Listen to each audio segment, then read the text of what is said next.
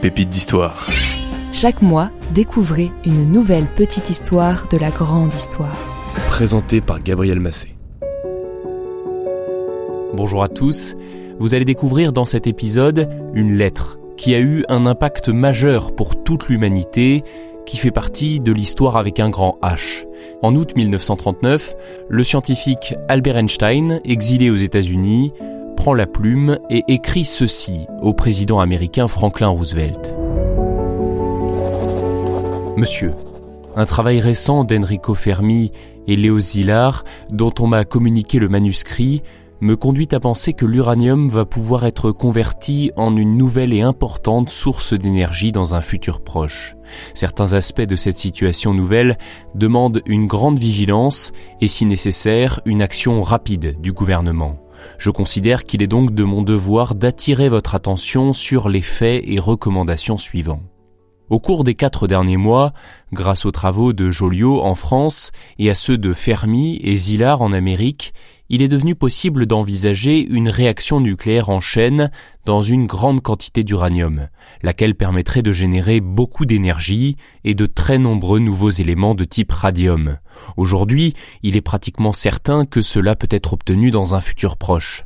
Ce fait nouveau pourrait aussi conduire à la réalisation de bombes, et l'on peut concevoir, même si ici il y a moins de certitude, des bombes d'un genre nouveau et d'une extrême puissance pourraient être construites. Une seule bombe de ce type, transportée par un navire et explosant dans un port, pourrait en détruire toutes les installations ainsi qu'une partie du territoire environnant. On estime néanmoins que des bombes de cette nature seraient trop pesantes pour être transportées par avion. Les États-Unis n'ont que de faibles ressources en uranium, le Canada est assez bien pourvu, ainsi que l'ancienne Tchécoslovaquie, mais les principaux gisements sont au Congo belge. Devant cette situation, vous souhaiterez peut-être disposer d'un contact permanent entre le gouvernement et le groupe des physiciens qui travaillent en Amérique sur la réaction en chaîne. Une des possibilités serait de donner cette tâche à une personne qui a votre confiance et pourrait le faire à titre officieux. Cette personne devrait être chargée des missions suivantes. A. Rencontrer les différents ministères, les tenir informés des développements à venir, faire des propositions d'action au gouvernement, en accordant une attention particulière à la question de l'approvisionnement américain en uranium. B. Accélérer les travaux expérimentaux qui sont actuellement menés sur des budgets universitaires limités en leur apportant un financement complémentaire, si besoin est, grâce à des contacts avec des personnes privées désireuses d'aider cette cause et en obtenant peut-être collaboration de laboratoires industriels disposant des équipements requis. J'ai appris que l'Allemagne vient d'arrêter toute vente d'uranium extrait des mines de Tchécoslovaquie dont elle s'est emparée. Le fils du vice-ministre des Affaires étrangères allemand, von Weizsäcker, travaille à l'Institut Kaiser Wilhelm de Berlin, où l'on a entrepris de répéter des expériences américaines sur l'uranium.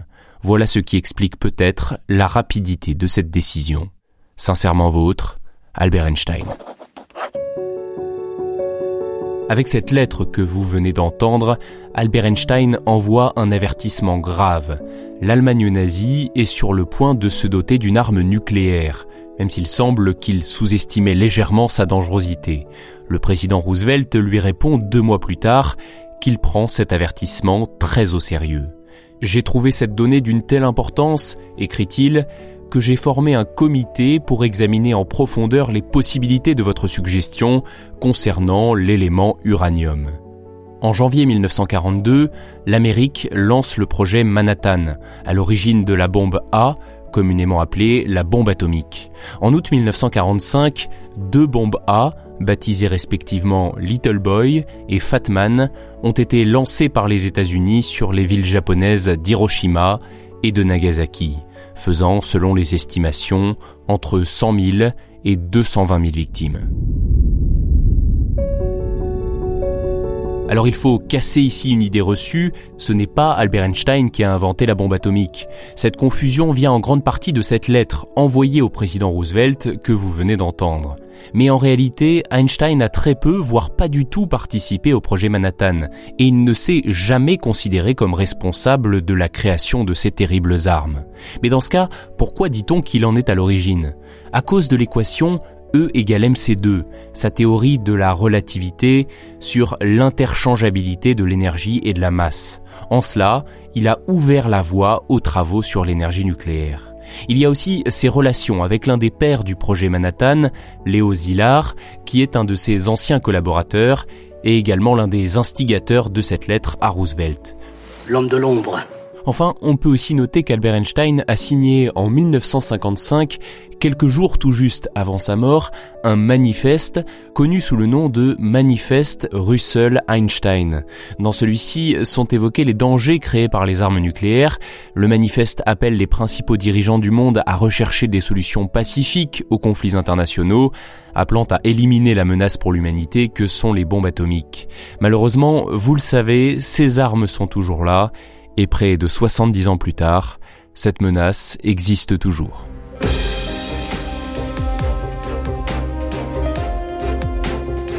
Merci d'avoir écouté ce petit épisode, j'espère qu'il vous a intéressé.